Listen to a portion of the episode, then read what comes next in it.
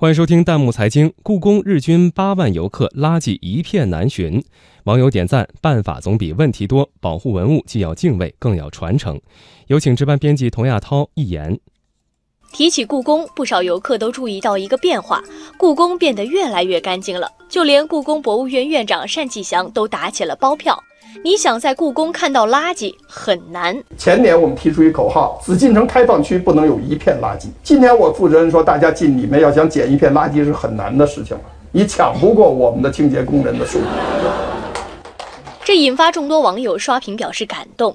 网友在路上就说了：“这个真心不容易做到，一天容易，一周可以，以年为单位，体现的就是恒心、责任心。”网友果冻说：“保持一颗敬畏的心，尊重文物就是尊重文化的本身。”网友迷一果果说：“这是保护文物，又是对外开放的窗口，必须文明整洁。”故宫平均每天八万的客流量，这是怎么做到的呢？单霁翔介绍说：“事在人为，主要靠捡。为了激发环卫工人的动力，还专门给他们增加了工资。”网友老兵吴纯表示支持：“责任心需要驱动力。”也有不少人给故宫的管理措施点赞。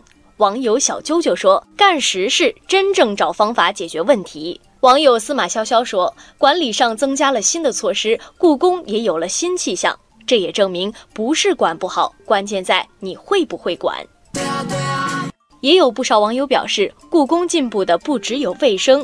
网友大金地说，如今故宫出现了非常大的变化，与时俱进，卫生管理只是管理的一小部分。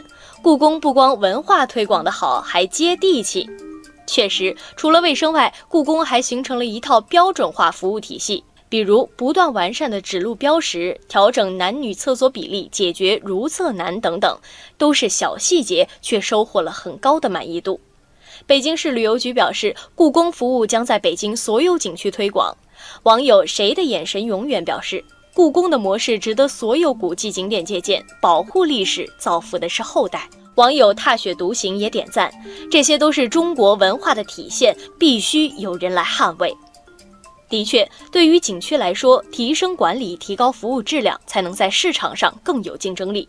更重要的是，很多景区都继承了自然或历史遗产，不仅关乎景区形象，也关系一个地方的形象。这不仅需要敬畏，更要保护的传承。